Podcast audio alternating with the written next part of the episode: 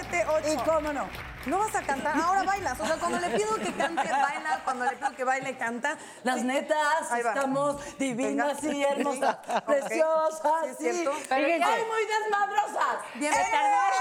Hora y media peinándola y lo acabas de destrozar. Y, y ya estás que te llevaba, ama. No, no te enojes. Te había quedado bonita. Pero esto ya es que, Natalia, esto ya es cena, baile, show para ti, o sea. Esto es escena, esto es escena, baile, show Es un cabaret nocturno, ¿qué? Yo ya pido así de baila, baila, soy como la Oye, no me como- sale el chingifringui. A mi A mí hijo, a tampoco. Liam le ah, sale ¿eso estabas perfecto. haciendo? Sí, El chingifringui. el chingifringui del Ay, baile. No, por güey, aparte favor. cuando estu- estudiaba en el CEA y era No es así. bailarina, el maestro me decía, ves que pareces elefante con calambres. Qué maestro tan amable. Pues sí, pero no, no estaba equivocado, mana, porque así que digas, ay, qué ritmo tengo Yo para en los las corporales nada más salía a agradecer. O sea, hacían todo el numerito y ya al final salía todo el SEA y entonces yo ahí daba las gracias y el señor como me decía, me doy cuenta Natalia que duermes en los camerinos mientras tus compañeros dan función y sigue siendo así. Hoy estuve a punto de hacerlo, no lo Pero qué bueno que no, qué bueno que tu cena baile show Oigan, te siéntense. sirvió. Y Vamos a sentarnos, por favor. Bienvenidos a Amigos, Netas. amigos. El día de hoy tenemos un temazo, ¿o no? No está Un programazo. Fíjate, Una- na- sí, una, his- una anécdota para entrarle ver. al programa. Por favor. Ahí estaba yo, mana, en el aeropuerto. De esas veces que dices, no, no, no, no, no, Diosito, no. No la voy a librar para ir al baño. Ajá. Y que, que es que nadie te vea y entonces ya llegas al baño y al mismo tiempo le jalas para que se confundan los ruidos. Entonces, así ya no te sientes tan mal. Y de repente ya.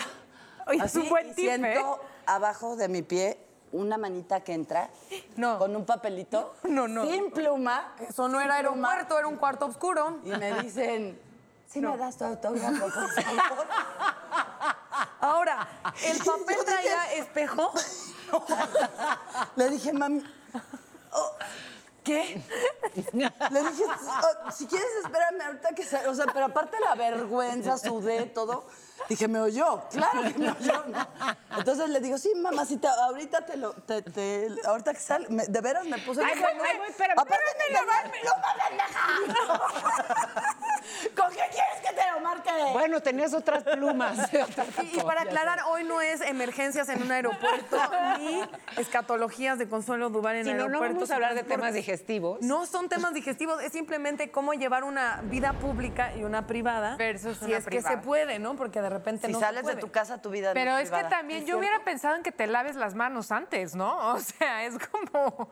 No, pues, de, verdad, por primera vez en mi vida no supe, dije, esto no está pasando. O sea, es la droga, el alcohol, algo, ¿no? No, ahí estaba ¿y la entonces- manita bien bonita. Pero entonces, ¿qué ocurrió? O sea, terminaste. sí, te- terminé, eh, salí, estaba ahí toda bien emocionadota. Yo creo que ni cuentas. ¿Y te lavaste las manos, comadre, o fuiste a abrazarla y agarrar? No, qué gusto, espero que te... ¿No? Es que se sería también humanamente ahí una venganza. A ver, un- yo les voy a ¿Qué es preguntar. Les voy a preguntar algo a las tres y creo que yo no lo voy a contestar porque no sé qué contestar.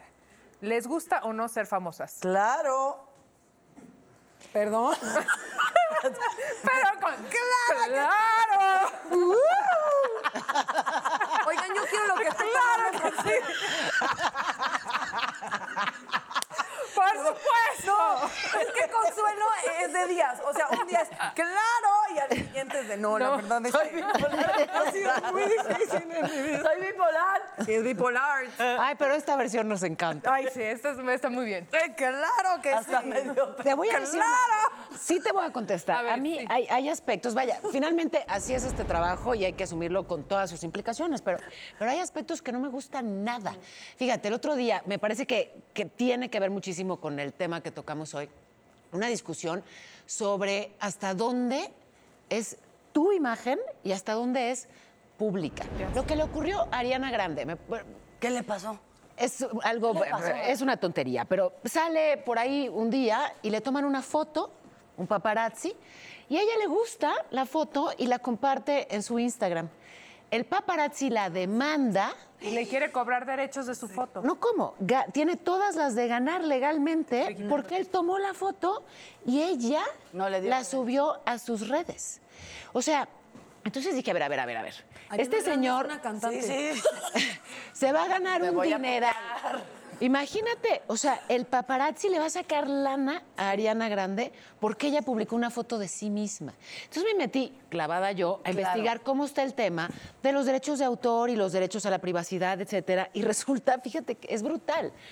O sea, a ti tienen derecho, por ser una figura pública, a ti, a ti, a ti, tienen derecho a tomarte fotos donde se, bueno, en un lugar público. ¿Es de verdad? Sí, señora. Nunca hacia adentro de un... No en un lugar privado, pero si es un lugar público, o sea, la banqueta, te pueden tomar la foto que sea y pueden además hacer dinero con ella. O sea, explotar comercialmente tu imagen porque eres figura pública y estás en un lugar público. Y entonces Y en México y con argumentan ¿no? Pero hay de ti donde subas esa foto porque te demandan. Exactamente. Y entonces el argumento es, bueno, un creador, o sea, un fotógrafo es un creador y tiene derecho sobre su creación. La foto es su creación. Pero tú no tienes derecho sobre tu propia imagen. O sea, el tipo puede hacer dinero No con estoy- esa No foto. estoy pudiendo creer esto que me estás diciendo. Así está en la ley. No, no solamente eso, el, el año pasado eh, a mí me tomaron unas fotos. Qué raro. Sí, qué raro. Yo- ¡Clientaza! Yo soy clientaza. Daniela me las manda y me pone clientaza y las fotos. También uno sale, ¿no? De repente sí le gusta salir. Y lo que a mí me impresionó de estas fotos, más allá eh, de qué estaba sucediendo, era que fueron en la puerta de mi casa, pero se veía el número, la fachada, eh, o sea, absolutamente, se veía a Natalia Telles abriendo la puerta, las llaves. Yo dije, más allá de, Sí. de qué estoy haciendo, con quién o lo que tú quieras vender, lo que estás vendiendo ahí es la fachada de mi casa Claro. que además vivía en la calle, no, no es cierto, no, vivía literal, no era un Sobre avenida, claro. sobre una avenida, o sea, no una avenida, pero sobre una calle completamente pública. Y me llamó mucho la atención porque cuando pregunté amigas del medio me dijeron, no puedes hacer absolutamente nada. Y, y el artículo decía que era mi domicilio eh, en Colonia Condesa, ya lo puedo decir porque ya me cambié. Eh, y entonces se me hizo fuertísimo porque más allá de la imagen ya ni siquiera... Te están exponiendo. Te está su dirección. Exacto, no vivimos en Copenhague, o sea, ¿dónde está la seguridad? Y que además hay argumentos que ahí sí yo, yo difiero de, pues quería ser famosa. Eso. Es un argumento que no siento que es válido porque la chamba de cualquier persona tiene un horario y termina, ¿no? Eh, in- in- pero esta chamba que tiene cosas maravillosas y no es una queja, pero sí es eh, algo socialmente muy extraño de manejar y personalmente aún más, que no tiene un horario y que además hay un enorme enojo en eh, si tú quieres terminar de comer, si estás en una situación incómoda. Yo corté a un novio el año pasado, todos saben quién, y él estaba llorando en un... Sí, tú, estabas llorando en. Y, yo- y hay foto. Y hay foto, no, y una persona le estaba pidiendo una fotografía y cuando él volteó, los ojos rojos, hinchados y todo, el otro le dijo, pues qué mamón, no te vuelvo a pedir, ni siquiera me gusta tu noticiero. Y era como, al final ya es eh, una cosificación de la persona, pero no te importa que esté llorando o que, ¿no? O que esté descomiendo. esté en el baño. Ajá. Bueno, pero ella podría estar haciendo pipí en una función, ¿no? Porque su- Claro, es lo mío. Sí, supimos, pipí. nena. Entonces, esa es la parte que no es de si te gusta o no ser famoso, creo que es lo que, lo que implica de repente estar público, ¿no? Es, es, es más Pues mira, mi papá me dijo, si quieres vivir en el sartén, acostúmbrate al fuego. Y yo sé perfecto que saliendo de mi casa soy una persona pública y, y- y- y- y tienen derecho sobre mí, eso sí lo sé. O sea, sobre tomarme fotos, sobre yo también cuidar mi comportamiento. Siempre eres el ejemplo de alguien y, hay que cuidar no decepcionarlo, ¿no? Sí, estoy totalmente de acuerdo contigo. Y yo, en mi caso, como tú, hay, hay aspectos que como consuelo, claro que me fascina, ¿no? O sea, la fama trae cosas bien lindas, el reconocimiento, el cariño, el aplauso, cosas que se agradecen mucho y también trae eh, cosas negativas. Yo creo que para mí una de ellas es el, la sensación de, los que, de que los que nos dedicamos a esto, nuestras vidas son perfectas y glamurosas y con puras cosas buenas y positivas y no dolemos, no tenemos problemas familiares, no nos sentimos mal.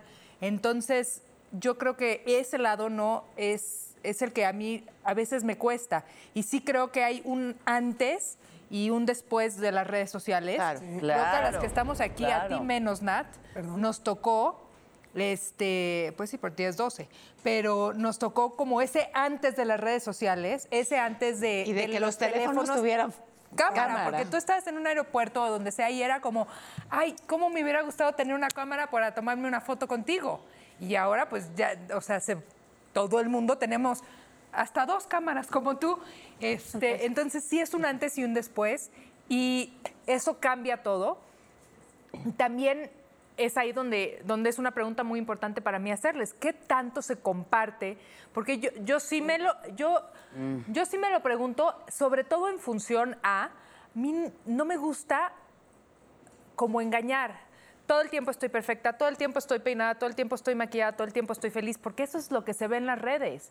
Y eso yo siento que causa angustia y como malestar, y sobre todo a las nuevas generaciones que todo el tiempo están metidas en su celular y todo el tiempo están viendo perfección, perfección. El platillo perfecto, el atardecer perfecto, el momento perfecto, el agarrado de mano perfecto, cuando a la vida no es eso, ¿no? Yo todas pasamos por malos momentos, todas nos despertamos y no nos vemos así. Bueno, sí, así nos vemos siempre. Ay, no, nos despertamos Yo y nos vemos inmundas y Claro. si cenaste sushi tienes los ojos hinchados. Como o sea, y estás triste y, por ejemplo, yo veo a mis hijos y me fascina y los quiero compartir porque es mi mayor orgullo Claro. de mi vida y de repente digo, no sé, no, es la vida en un antes y después de las redes A mí sociales. justo de eso me llama la atención de, eh, de amigas que tengo que publican mucho a sus hijos en redes. Y eso ni- no es- ¿Amigas? ajá. Ah. O sea, no esas amigas. no, bueno, conocidas que tengo. No, no, no, me refiero que literal puedes ver el crecimiento de sus hijos a través de las redes Pero es que eso es sociales. padrísimo. Que es padrísimo, ¿O pero no? creo que es una decisión personal. Es una decisión Porque personal. ahí hay también, es de allá para acá como de acá para allá. Sí. No, no puedo quejarme de qué tanto te metes y yo abro absolutamente todo. Gente de verdad querida que tenía una pareja y de repente yo veía eh, eh, su Instagram story y era el novio tirado en la cama en boxers y la chava cocinando. Se me hacía brutal. A mí se me hacía muy fuerte Demasiado. porque me parece una intimidad de verdad. Eh, es abrir una intimidad a, a los millones de seguidores que la chava tenía y de la misma manera se metieron en la relación, ellos acabaron tratando como de, de- de poner una Sí, barrera, claro. pero siento que en cuestión de pareja, de hijos, en todo lo que es personal, sí es una decisión que tendrías que pensar, que es estar dejando entrar una cámara a tu casa y a muchos espectadores y se nos olvida porque es un celular. Ahora imagínate cuando ni siquiera es una decisión. Es, es lo que te iba a O sea, decir. cuando finalmente algo que tendría que formar parte del ámbito íntimo resulta que se hace público. Y hablan de los hijos, es muy tremendo como, eh, digamos, sí, o sea, si eres un personaje que tiene fama o notoriedad, pues tienes que pagar esos costos. Pero los menores de edad también. Exacto. No. Pero tienes que pagar esos costos. Pues, es que, eh, pues es que viene O sea, con el territorio, no, como decía no el papá Consuelo. Lo entiendo, pero habría también, y eso ni siquiera es una cuestión de figuras públicas, eso lo hablo eh, de base de redes sociales. Al exponernos a esta nueva estructura social tan eh, pública y masiva, tendríamos también que ir tomando responsabilidades de cómo lo vamos a ir llevando en cuestión de tolerancia y respeto. O sea, no puede, no, podemos cada vez exponer más de nosotros y ser más intolerantes, juiciosos. eh, o sea, tendría que haber, considero, y sé que es utópico, pero sí tendríamos que, si queremos llevarlo a un lugar positivo, a la Claro. cuestión de las redes, tomar responsabilidad de, lo- de la herramienta que son. Sí, un poco lo planteaba como desde la resignación. Me parece que no está bien. O sea, sí creo que eh, por elegir un cierto perfil de trabajo no tendrías por No. qué quedar, estar obligado, obligada a que cada vez que, digamos, que, que cierras la puerta de tu casa y sales a la calle, eh, dejes de ser dueño de tu imagen, de tu privacidad y- y- e incluso de tu intimidad. O sea, sí creo que tendríamos que, eh, más allá de lo que diga la ley, hacer una reflexión todos, sobre todo quienes siguen a esos famosos. ¿no? O sea, Claro. ¿hasta qué punto, sabes, hasta qué punto eh, de verdad estás dispuesto como a atropellar esa privacidad? ¿Y, qué te suma además? O sea, ¿qué te dice de ti mismo el que te importe lo que ocurre en la privacidad del otro? No sé, me Ay, parece... es que no sé qué contestarte porque ahí sí voy a hacer una confesión y es mi, mi, mi placer culposo. Ajá. A mí me encantan los programas de reality. Sí, supimos me, ayer. Me, me fascina, me fascina. Me tiro en mi cama cuando tengo un rato y si me dices, ¿qué quiero ver? Obviamente me encanta el buen cine, me gusta ver una buena serie, pero si estoy agobiada y así, lo único que quiero ver es alguien más peleándose. Ojo, pero lo y gritándose, y, pero tú, quién sabe qué, y yo feliz, echada. Pero sorry. Disfruta- Sorry. Pero ojo, en ese reality, a los que estás viendo peleando, estuvieron de acuerdo. De acuerdo, firmaron y les Con pagaron. Exacto, y aceptaron que estuviera esa cámara en su cuarto o en su Claro, cocina, sí. claro. grabando ese pleito y compartiéndolo con, con el planeta. Esa ¿no? es la locura de una sociedad como esta, los llamados realities O sea, estoy reales. loca, gracias. No, está siendo buena e inocente persona, porque, porque la idea de un reality es, eh, considero lo opuesto, las redes sí muestran mucha intimidad y creo que un real- reality es muy complicado Son- que lo llegue. son reales, Natalia, Está bien, todo lo que pasa es real. Sí, señora, sí, ¿Sí? señora Majo. Ok. Este, sorry for you. Sorry for you.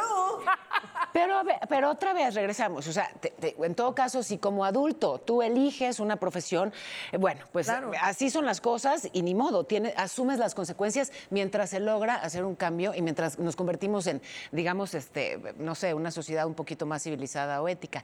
Pero ¿y los menores? O sea, voy a algo muy específico. Ay, no sé, me da mucha ansiedad pensar en eso. es, pues, ah, bueno, a mí me da toda la ansiedad del mundo, pero por eso es, impos- y por eso es importante decirlo. O sea, en, en un determinado momento, cuando, digamos, queda expuesto en público algo que, que no debió exponerse, tuve que cambiar toda mi cotidianeidad. Y cuando hablo toda, hablo la que también involucra a mis hijos. Claro. Claro. ¿Sabes? O sea, mis chavitos me acompañaban, por ejemplo, a hacer el programa de radio. Hacíamos ahí juntos la tarea. Ajá. Dejó de ser posible.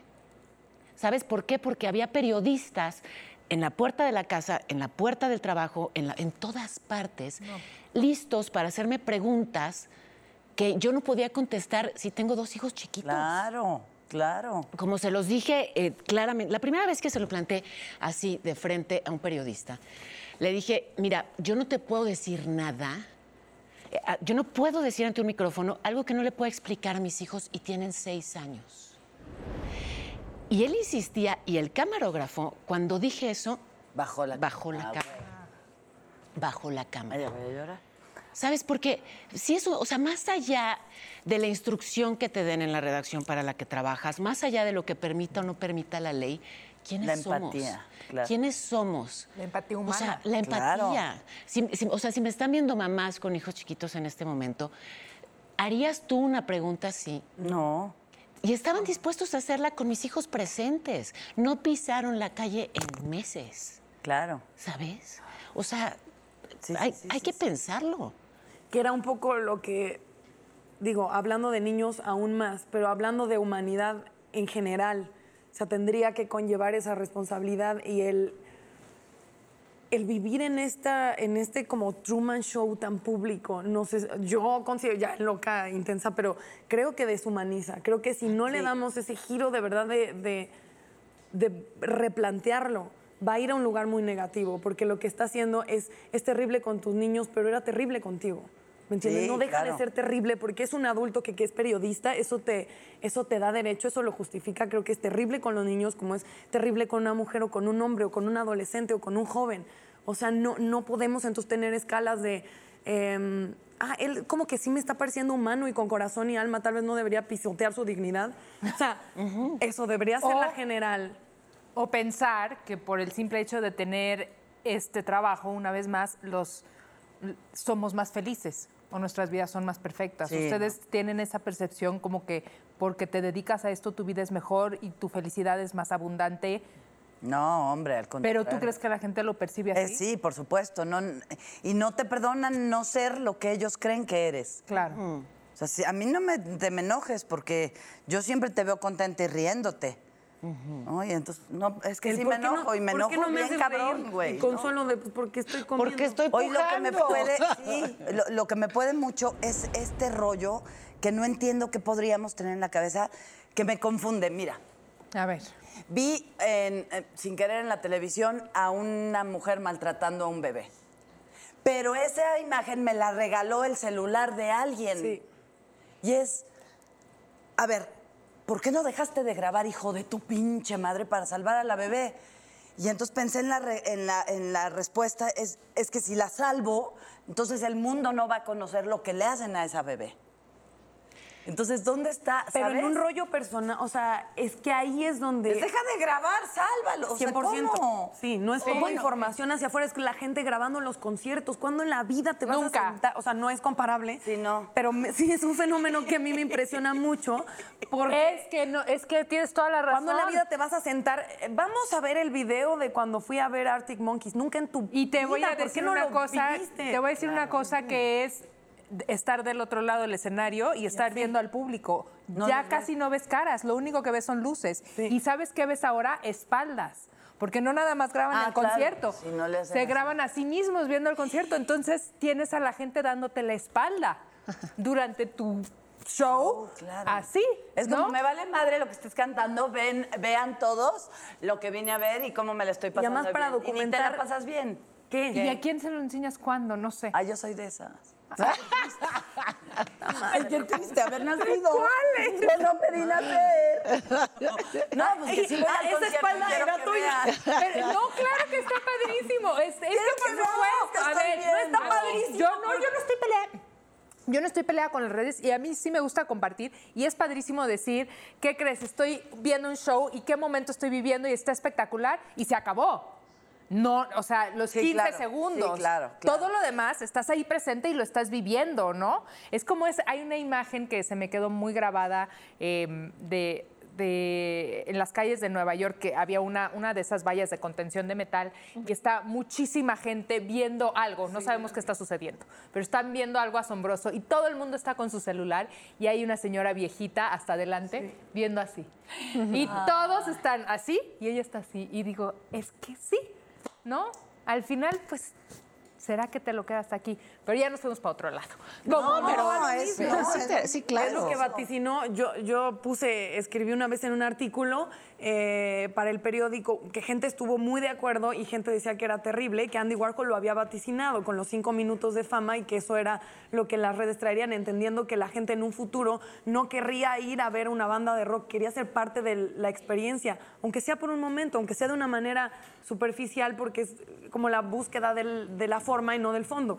No importa si yo hice la canción, no importa si yo no soy de Cabán, no importa si yo no doy las noticias o, o soy comediante. Yo quiero pararme al lado, pero sin un fondo yo no sé a dónde se puede llevar que sea positivo, más allá de figurar. Yo porque eso no, o sea, tengo mucho, ahora tengo amigos, todos mis amigos desempleados, ya baquetones y rucos y viven con los papás y quieren ser influencers, les digo, pues, o sea, me parece de verdad Ese una es- bola de huevones. Ese es un tema para otro programa. No, Oigan, es el mismo tema. Les voy a decir una cosa. Si saben nuestra emoción de los invitados que vamos a recibir. Ay, sí. Pero es que quiero. ¡Ah! Ahora Eh, sí van a ir a abrir. No, no, Voy no. a contarlo con ellos. Lo vas a con. Ok. A ver, cuéntalo con ellos, pero. ¡Ay, mira! quién llegó. ¿Qué tal? Maravilla. Hola, está con nosotros. Obviamente no tenemos ni que decir Qué Beto bueno. Cuevas. Saludo por acá. Leonardo Ay, de Beto Lozano. Cuevas. Incluso así, Mua. de verdad. Haz lo que quieras, es tu Leo de los. Vas, Leo. Bien, Pau, ¿tú? Qué bueno Paola, aquí. Pregúntale cómo se dice su apellido. ¿Cómo, dime cómo pronuncio bien tu apellido. De Lausanne. De Lausanne. eh, yo siempre te he dicho de Sí, lo que pasa es que se escribe de Lausanne y en México todo el mundo Es como se sí, escriba. pronuncias todas las letras. Vamos a platicar con ellos, Consuelo. Después de un Regresando. Ay, Estamos muy intensas, muchachos. Un poquito, Hemos estado ¿verdad? escuchando. Qué bárbaro. Muy interesante. Algo les contaron. Si tú te vuelves público, eres público. Si no puedes con eso, no seas público.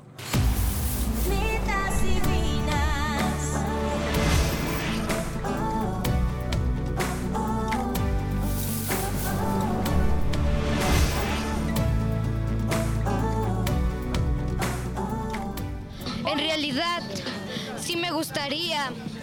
Es un sueño que yo querría. Pero tal vez es invisible y también me gustaría ser humilde. Me gusta tener mi vida más privada. Sí, siento que llevan como que una vida mejor. No creo que la fama me dé algo más que dinero. No, porque es mucha farándula. No, porque los famosos tienen muchas preocupaciones. No, eh, por falta de privacidad. No me llama la atención ser famosa. Les puedo contar una cosa. Todo Entonces yo tenía un disco acetato de Jesucristo Superestrella con Ángela Carrasco, em, Camilo Sesto. Camilo Sesto. Y entonces, como me dejaban encerrada después de la escuela, que salía a las 12 del día, ponía ese disco en la... Y con mi imaginación yo creaba los escenarios. Entonces, creo que por siete años de mi vida, escuchar ese disco y ver en mi imaginación la obra de teatro Ah. me, me llenaba de alegría. Saber que hoy es eso, eh, o sea, esa obra que yo tenía en mi cabeza ya, es, ya va a estar en el escenario con este elenco tan extraordinario, es un regalo para mi infancia, para mi vida. Así que eres Así que Cristo, noche, esta noche. el gran Jesucristo. Y me las sé todas, voy a cantar con ustedes, todas. todas, todas. Estamos juntas, estamos juntas. ¿Y aprendiste algo de multiplicar el vino? Eso sería realmente... de- Sería un Sí, ¿sabes detallazo. que me han pasado cosas muy divertidas? Por ejemplo, cuando acepté hacer esto, estaba en Los Ángeles, fui al supermercado, salí y una señora se me acercó, una güerita, eh, me, me dijo, hoy me acabo de ir de mi casa y necesito dinero para, para mis hijos, eh, para poder dormir en un, en un hotel.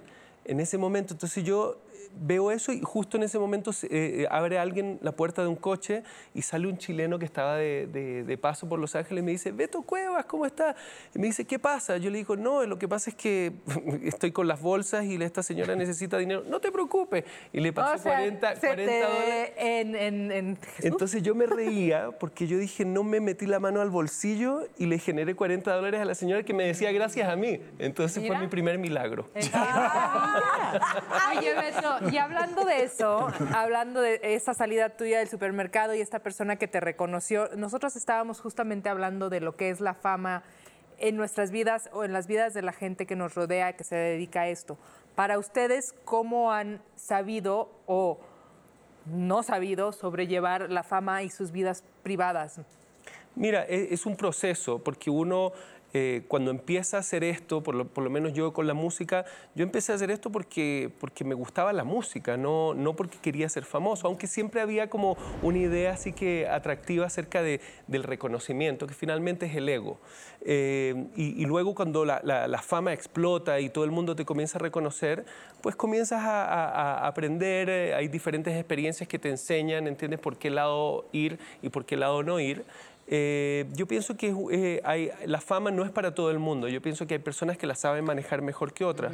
Pero yo pienso que si realmente te gusta eh, ser un personaje público, hacer, eh, ser actor, eh, músico, lo que sea, yo pienso que uno tiene que, que aprender a vivir con, con la fama y no pelearse con la gente, simplemente saber eh, eh, establecer ciertos límites. Como recién ustedes comentaban, si estás en un restaurante y viene alguien, muchas veces viene una persona y te dice, eh, me puedo sacar una foto y tú estás tomando tu sopa, entonces le dice, con mucho gusto, les digo yo, después de terminar de comer. Pero muchas veces está esa persona que te dice, sí, pero yo ya me voy, como si fuese problema tuyo. Entonces, O estás comiendo gracias a mí. También te Ah, lo no, bueno. dicen. Ay, no me lo han así- dicho eso, pero claro, yo creo que lo piensan. Entonces, yo creo que a veces es bueno decir, con mucho gusto te lo doy después de que termine de comer porque estoy... en- Entonces, si no lo entiende esa persona, tampoco puedes gustarle a todo el mundo. Yo Claro. creo que las personas tienen que también entender de que son momentos muy especiales cuando uno está comiendo y todo eso, pero muchas veces yo igual a- a- al final accedo y me saco la foto para, para, para no generar un problema. El problema es que hay mucha gente que te está mirando en ese momento. Entonces, Y ahí si tú le das la foto, de- después llegan 10 Y personas probablemente grabando en ese momento. Claro, exacto. Y entonces graban el no o graban el sí. Y el no es el que se hace más popular. Obviamente. Claro. Exacto. ¿Sabes? Pero Yo- por lo general eh, uno, uno se adapta, qué sé yo. Sí, no, totalmente de acuerdo con Beto. Y yo creo otra cosa, creo que en general la vida pasa, mientras más esfuerzo eh, y buena onda tengas, se te va a regresar. Correcto. Sí. Pues esos momentos que dices, híjole, bueno, a ver, lo voy a hacer con buena voluntad y te tomas la foto, se te regresa otro día, te dejan entrar rápido a un lugar, alguien de seguridad, me ha pasado muchas veces que te ayudan en un problema que tienes, te reconoce una persona que trabajó contigo, y te, o sea, me ha pasado Claro, toda la vida. Entonces, cuando me cuesta trabajo, digo, le voy a echar ganas porque se me ha regresado con interés. Sí, correcto. Pero sí han visto el cambio, obviamente, eh, con las redes sociales. Sí, bueno, es que ahora ya no hay privacidad. Entonces, Exacto. pero también, mira, el otro día escuché a Seinfeld en una entrevista decir, si tú te vuelves público, eres público. Si no puedes con eso, no seas público. Y ahora ser público, pues es mucho más intenso que antes, porque como decían hace un rato, todo el tiempo te pueden fotografiar, te pueden grabar, te pueden comparar. O sea, algo que estoy haciendo ahorita se puede ver en todo el mundo inmediatamente. Entonces, pues sí es fuerte, pero es parte de nuestro... Hay, hay un punto con las redes sociales que me gustaría plantear, no sé lo que opinen ustedes, pero eh, un- uno como personaje público está expuesto a, a- a las opiniones, ¿no? Sí, al sí. escrutinio público.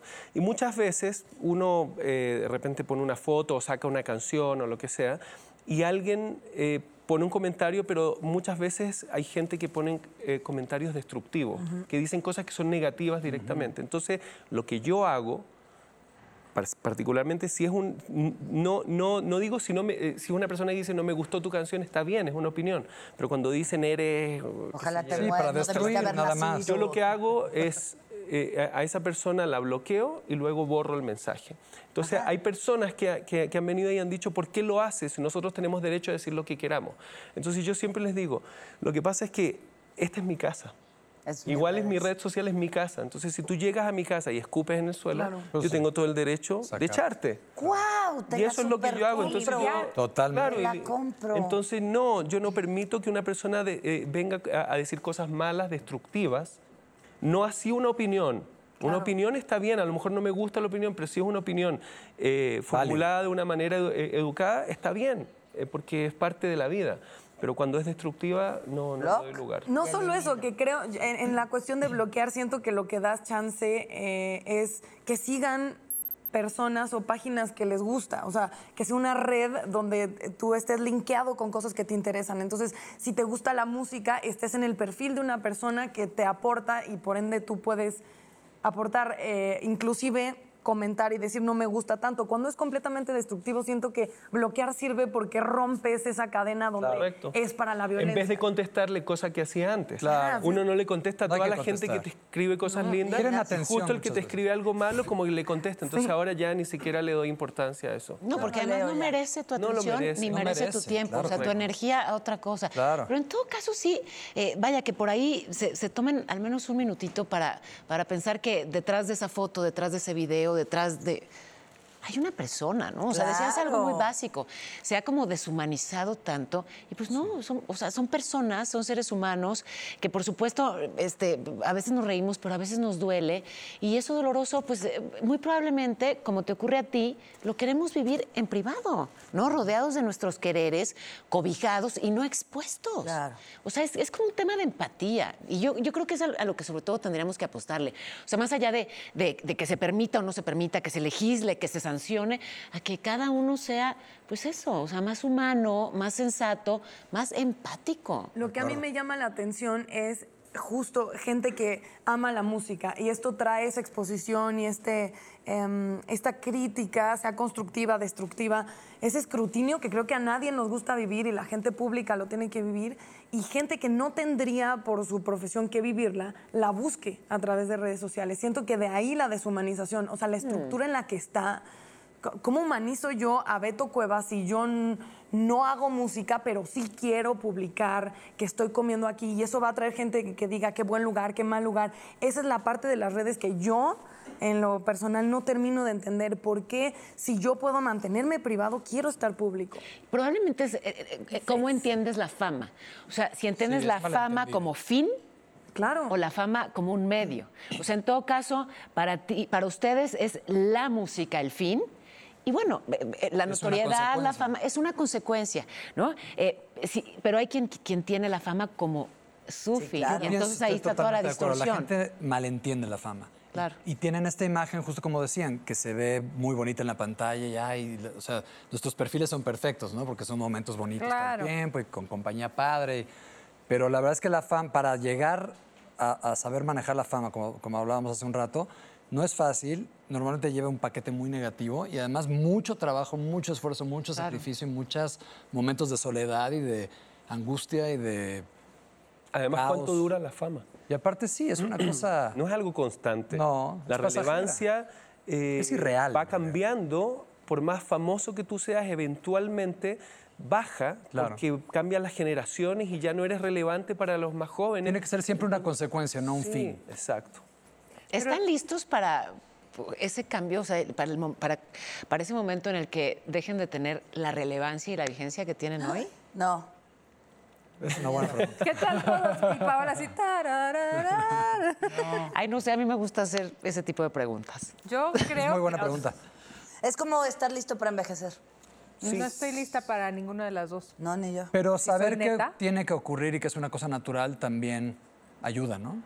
O sea, porque si vives con esta ilusión de que voy a estar en el top toda la vida y te haces ese trip, cuando no pase, te vas a sentir completamente vacío, te vas a querer Claro, por colgar. un- supuesto. O, o comienzas a hacer cosas que son erráticas. Exactamente. Como por ejemplo, bueno, no, no, no. No, sí. Ah, no, no. ¿Sabes No, cómo se llama el programa? A mí, me- a mí me pasa, por ejemplo, a mí siempre me ha gustado como artista Madonna.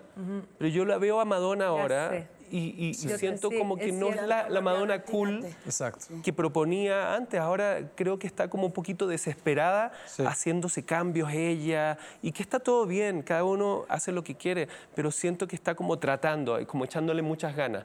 Y creo que ella no, no lo necesita. No necesita, claro. Entonces siento que eso es lo que pasa. A mí veces. me decían, ten- o- o mi papá me decía, ojalá que nunca llegues a la cima, porque el siguiente paso es bajar. Claro. Pues sí. Ojalá ¿Y ese que te tu papá mantengas qué cosas decía? Pero al revés, eh, creo que en bajar está mucho conectar con quién eres. O sea, creo que eh, Exacto. hay una sobrevaloración. Por ejemplo, yo. en el camino vas conectando. Claro. Nada más no creas que ya llegaste, porque entonces, ¿qué Es- sigue es de ahí? El año pasado que yo estaba en, eh, en un programa en la mañana, es súper masivo, es súper visto. Cuando yo dije, me, me quiero ir porque me quiero ir a hacer otras cosas, y en esas cosas está también conectar con quién soy. Claro. Mucha gente decía, pero es que el cuadro, es que el cuadro. Y yo decía, es que yo no, no soy el cuadro, yo no vivo de eso, yo puedo estar o no, pero mi búsqueda espero jamás vaya para allá. Si lo que decías, Wow. si, si lo que haces y tu búsqueda conecta con estar en un cuadro, como es estar aquí. Yo siempre quise estar en netas, pero porque yo decía, son mujeres y son perfiles, me interesa estar y estoy porque me interesa. Claro. No es porque hay cuadro y entonces todo va a salir Claro. unicable. Si es así, siento que lo puedes hacer, pero es muy... Siento que te lleva un camino muy depresivo, o eso es lo que yo sentí el año pasado. Yo dije, Es que no tiene llenadera. No tiene O sea, llenadera, no tiene fin, no tiene Yo creo que que la, ambición también tiene que ser sana. Es muy bueno ser ambicioso, pero si cruzas la raya, entras en ese trip y es más, más, Sí, más, sí, sí, más. sí, ya, y es una cosa de ego que no tiene llenadera. Yo pienso que, pienso que es bueno tener un plan de vida. Evidentemente queremos vivir un proyecto. lo más posible con, con salud y todo eso, pero por ejemplo en el caso mío, como artista, eh, yo siempre fui obje- el objeto de arte, pero, pero yo desde antes de ser artista eh, era dibujante y es un- realmente una pasión que yo tengo, entonces yo quiero en algún momento dado como plan dejar de ser el objeto de arte y dejar el arte ser el objeto de Claro. arte y yo estar detrás de eso. Ay. Entonces me parece que puede ser un buen plan también para, para no necesariamente siempre esperar Sí, depender tener de- ese reconocimiento, claro. Claro. Exacto. De acuerdo. También supongo que importa exactamente lo que haces, ¿no? Con, con esa fama, con esa notoriedad, que al final es un poder. Sí. Puedo. Y entonces, ¿qué puedo? Puedo, no sé, en mi caso, pues ya- ya- me queda claro que si llevo las cámaras y los micrófonos a algún lugar, llevo ahí la atención y por ende ocurren cosas. Entonces, es un instrumento muy útil para ayudar, para conectar, para tender puentes, para construir, es- ¿sabes? ¿Para qué uso? O sea, si ya tengo esa notoriedad y me tengo que fumar todos los costos, bueno, pues entonces la aprovecho, Claro. ¿no? Y, y- y me parece que si te genera una satisfacción que va más allá de esa notoriedad en sí mismo, que trasciende, que entonces te llena de una manera distinta y te, te deja de otra manera. Hola, acabas de decir algo que, que resonó en mí y que creo que ahí a lo mejor está la clave. Recién dijiste ayudar. Cuando uno hace cosas para los demás, eh, eh, logra sustraer una satisfacción que es incluso más grande que la satisfacción de estar en un escenario y que te aplaudan 20 mil personas. Eso es muy lindo y- es maravilloso, pero cuando tú haces cosas por los demás, descubres un- una nueva forma de, de- de calidad de vida y, y- y- y realmente a mí me encanta hacerlo, hago filantropía desde hace mucho tiempo y, y yo pienso que por ahí va la, la sabiduría y, y es una buena forma de despedirse de la vida eventualmente. Jesucristo. Sí. Te quedó. Está muy en el Jesus mood ya. Sigo esperando el truco del vino, Jesucristo. Oigan, Que tengo, tengo, la- Traigan una botella de Queremos vino tengo, por ella. ¿ok? Basta de por favor, sus dos paletas, tú tienes Ah, tus dos también, Leo. sí. Y eh, les voy a hacer unas preguntas y ustedes tienen dos opciones, ¿no? Ok. Pero ahí tienen que contar la anécdota, obviamente. ¿Cuáles son las dos opciones? Las dos opciones es Sí y no. sí y no. Ok. Ok, como todo en la vida, pero la anécdota es de lo que vivimos nosotros, queridos amigos. Muy bien. ¿Hay cosas que han dejado de hacer por fama? Ahí, Sí, ¿cómo sí o no? Eh, ¿El blanco no es opción? Ok, cosas que he dejado de hacer por fama. No Eh, entendió las instrucciones. Sí, el que no entiende. Bueno, sí, ¿Sí? Sí. Ok. ¿qué A ver, pero Leo no lo dudó. Deja, a ver, arranquemos. ajá. Pues sí. Mientras eh. te acomodas. Pues mira, ir a lugares donde me gustaba ir, no públicos, que ya no voy, eh, eventos masivos que pues ya... No es que no pueda ir, pero ya no me la paso igual de bien. Ok. Eh, ¿Qué otra cosa? Frecuentar gente que antes frecuentaba. Eh, Frecuentar gente. sí, ¿Por dealers o qué? No, es cierto, es que eso no exactamente.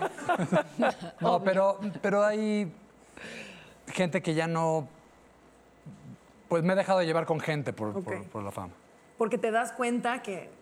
Sí, eso o ellos ya te ven de otra manera, tal Ok. vez. Eso es el regacho, güey. Es gacho. Porque hay ¿Cómo gente, has cambiado? Consuelo, así no eras antes. Sí, es ¿No? como. Y luego también, bueno, la vida es así, ¿no? Pues te encuentras y te Claro. desencuentras, pero que sea por la fama es gacho porque Sí, sí. pues, es tu trabajo, ¿no? Bueno, en el caso mío, eh, estoy de acuerdo con todo lo que dice Leo, porque de, al- de alguna forma, aunque hayamos pertenecido a bandas diferentes, tenemos una vida muy similar. Por eso yo creo que somos amigos y tenemos esa afinidad.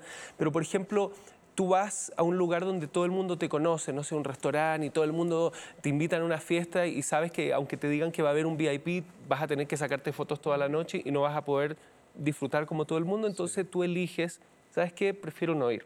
Prefiero un plan más tranquilo con amigos a ir a un lugar público porque voy a estar, ¿entiendes? Como un político en campaña. eh, Sí, ya no disfrutas. ¿Entiendes? Ya no es lo mismo. Entonces sí, se dejan de hacer cosas por la fama, pero también tiene que ver con tu personalidad, porque yo soy como bien tranquilón, o sea, no es que necesito estar de fiesta todos los fines de semana, entonces para mí me funciona. Y eso todo suena muy lindo, pero también se han aprovechado de su fama. Todos lo hemos hecho, digan la verdad. Eh, es decir, que yo de soy Ok. famosa No. porque alguien, porque eres... No, que, que tú Eh, sepas que tienes ahí una ventaja, un sí, privilegio, claro. ¿no? Pues es que sí, la tienes que cobrar, ¿no? Yo no te- Claro, Para, claro. para Muy que válido. sirva de algo. Que sirva de algo. Oye, fíjate que Adal Ramones eh, fue a un, eh, a un restaurante que estaba lleno de Sí, gente. eso es clásico. Y entonces el de seguridad dijo código 22, código 22 y lo metieron. Entonces, a partir de ese Sí. día que fue hace como 20 años del código 22, porque el restaurante ya no existe, en mi familia o así me dicen, échate Código código 22. 22. A mí me da mucha vergüenza Aquí está pedirlo. tu boleta. Ay, pero pues, ¿qué hace uno? Pero pues te aguanta uno la vergüenza. No te hagas consuelo que lo hicimos ayer. Por eso. Cuéntales, Código Hay que 22. hacerlo. Código 22. Código 22, sí, para Código entrar 22. a lugares donde uno no podía entrar, ¿no? Ok, este... ¿Se han cansado de la fama? ¿Ha habido un momento que preferirían haber tenido un camino que no lo involucrara? Sí, ¿Sí? definitivamente. Muchas. Eh, a ver, somos seres, seres humanos y tenemos días y días. Eh, hay, hay días en que yo quisiera ser como todo el mundo y poder ir a un lugar público sin tener que tener esa notoriedad que te da la fama y poder eh, básicamente mimetizarte en la textura Claro. de, de- de la vida. Pero, pero a veces eso no, no- no se puede cuando te conoce la gente. Por eso a veces es bueno viajar a lugares donde la gente no te conoce. Claro. Entonces así vuelves a, a poner los pies sobre la tierra. Y en los viajes, porque además siento que hay una imagen, cuando hay una imagen pública, la gente tiene preconcebido cómo, cómo es, ¿no? Sí. Ellos ya tienen su idea de cómo es Beto Cuevas y entonces Es a bien veces... lindo, O actúas en consecuencia de lo que crees que Hemos viajado juntos nosotros. Sí, mi amor. Y yo, sí, claro, yo de metiche porque venía discutiendo con alguien y ya ves que soy la doña imprudencia. Y le digo, Beto, no sé qué, ya no me acuerdo, pero, pero me preocupé, pues, de la filantropía que no tiene entendí nada. contigo.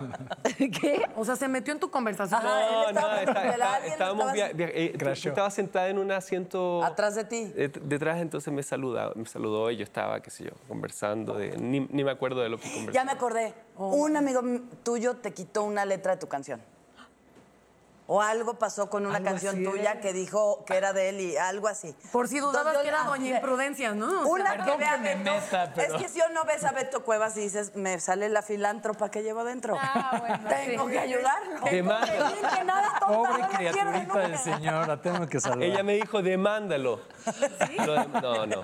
Es que sí lo podría decir. Sí, ya soy ¿Algo más que quieras contar de Beto Cuevas cuando fue al baño? No sé si vomitó en el avión. ¿Algo? Así ronca cuando cabecea. Y entonces es no, cuando- tuve mi ilusión así de que me va a dar algún día, no, y ya te lo ha dado.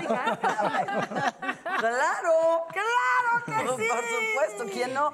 Pero luego ya, pues así pasó el tiempo. Mira, ya no lo bueno del Me Too es que funciona en los dos géneros. O sea, o sea, tanto sé, las ¿eh? mujeres Acúsame, podemos acusar acúsame, Beto. como tú Pero, si te ¿qué? Pero, pero no funciona también el Me Too para los hombres, Eso es cierto. Eso es verdad. La verdad, eh, los, sí. los hombres eh, hem- hemos abusado tanto tiempo en la historia de la humanidad de- de- del poder del hombre que creo que tenemos que aguantar ahora un poquito. ¿Les parece si vamos a un corte comercial y No regresamos? me parece, ¿qué hago? No puedo hacer nada. Esto es una democracia, Política una tiranía. Así que No vamos a un corte y regresamos. De algo a tenemos que comer, mi reina. Por mi comida.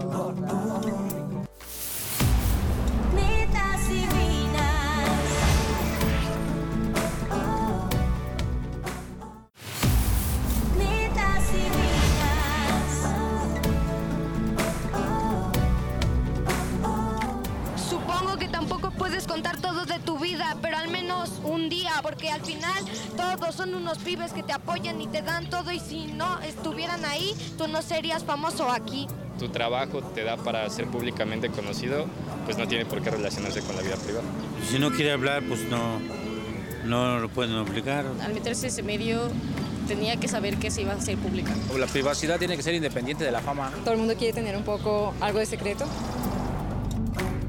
Estamos poniendo de acuerdo cómo, íbamos- cómo vamos a ver a los muchachos porque realmente suena una puesta en escena espectacular, Cristo Superestrella. Espectacular. Está increíble, la verdad. Y aparte es, Jesucristo Superestrella. es un... Es que es mi cuate. Yo pensé Ah, bueno, que podía. es Cristo, uno, que está cerca de la luz. El Jesus. El Jesus. Y el Jesus. A mí me dicen Pero aparte, ¿eh? bueno, el ese Jesus es ya. un tiempo muy corto, o sea que si quieren ver, tienen que 20 ir, ¿no? Es como que te vas a esperar, ay, no voy en abril, no, está y vas. Sí. ¿no? Es- Si llega a tu son- ciudad, no te esperes que regrese. Exactamente, son 20 funciones aquí en México, en el Centro Cultural Teatro 1, y luego vamos a como 9 o 10 ciudades de provincia, ¿no, Beto? Sí. Ay, sí. Entonces, lo que es importante es lo que está diciendo Dani. Creo que este elenco que hay en este momento es muy importante verlo ahora. Dream porque, Team.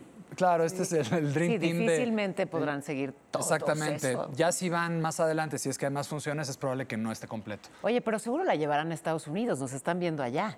Pues ojalá. Ojalá que sí. A esa gira me apunto, Órale, ¿no? ya estás. A Para no me lleven grabada. Esas-. No, ¿Tú yo, cuál vas a cantar, Paola? yo, este, la, de- Magdalena. la VIP. Pero, no, no, no, pero que no, eso no me lleven grabada, ahí sí me llevan presencial, porfa. Obvio. Pero por obvio. supuesto. VIP.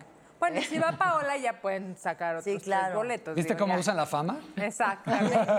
El milagro de multiplicar el dinero no lo hiciste, ojalá hicieras el de multiplicar los minutos, pero tampoco ocurrió. Ay, Se ya. Paola, no. Ya se Gracias, acabó. ya se acabó, ¿qué hago? Ya se acabó, qué rápido. Qué rico Rápido, ¿verdad? tenerlos, de verdad que los disfrutamos gracias. Muchas No, gracias. gracias a Gracias, ustedes. Leo. Y ven- van- Gracias, vengan ya, ¿Ya? las veces Ya, que quieran. va a ser Yo voy a regresar.